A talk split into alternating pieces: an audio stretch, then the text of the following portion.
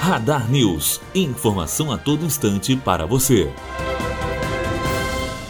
Depois de denúncias desde o mês passado sobre a poluição que moradores de Volta Redonda, no sul do estado, vêm enfrentando, a Companhia Siderúrgica Nacional, a CSN, admitiu ter constatado problemas no controle de materiais poluentes em sua usina, em virtude de pó preto de escória, rejeitos da produção do aço nos altofornos e aciaria, que emanam de suas chaminés e de depósito no bairro Brasilândia, e de cor avermelhada de queima de sucatas, vários protestos passaram a ser feitos pelas redes sociais. Em nota, a CSN revelou que identificou emissões fugitivas, sem especificar os tipos de materiais poluentes pontuais, na semana passada, garantindo ter levantado as causas, também sem entrar em detalhes, e informado ao Instituto Estadual do Ambiente, o INEA. Andresa Vac, aluna do segundo ano de jornalismo, direto para a Rádio Unifoa.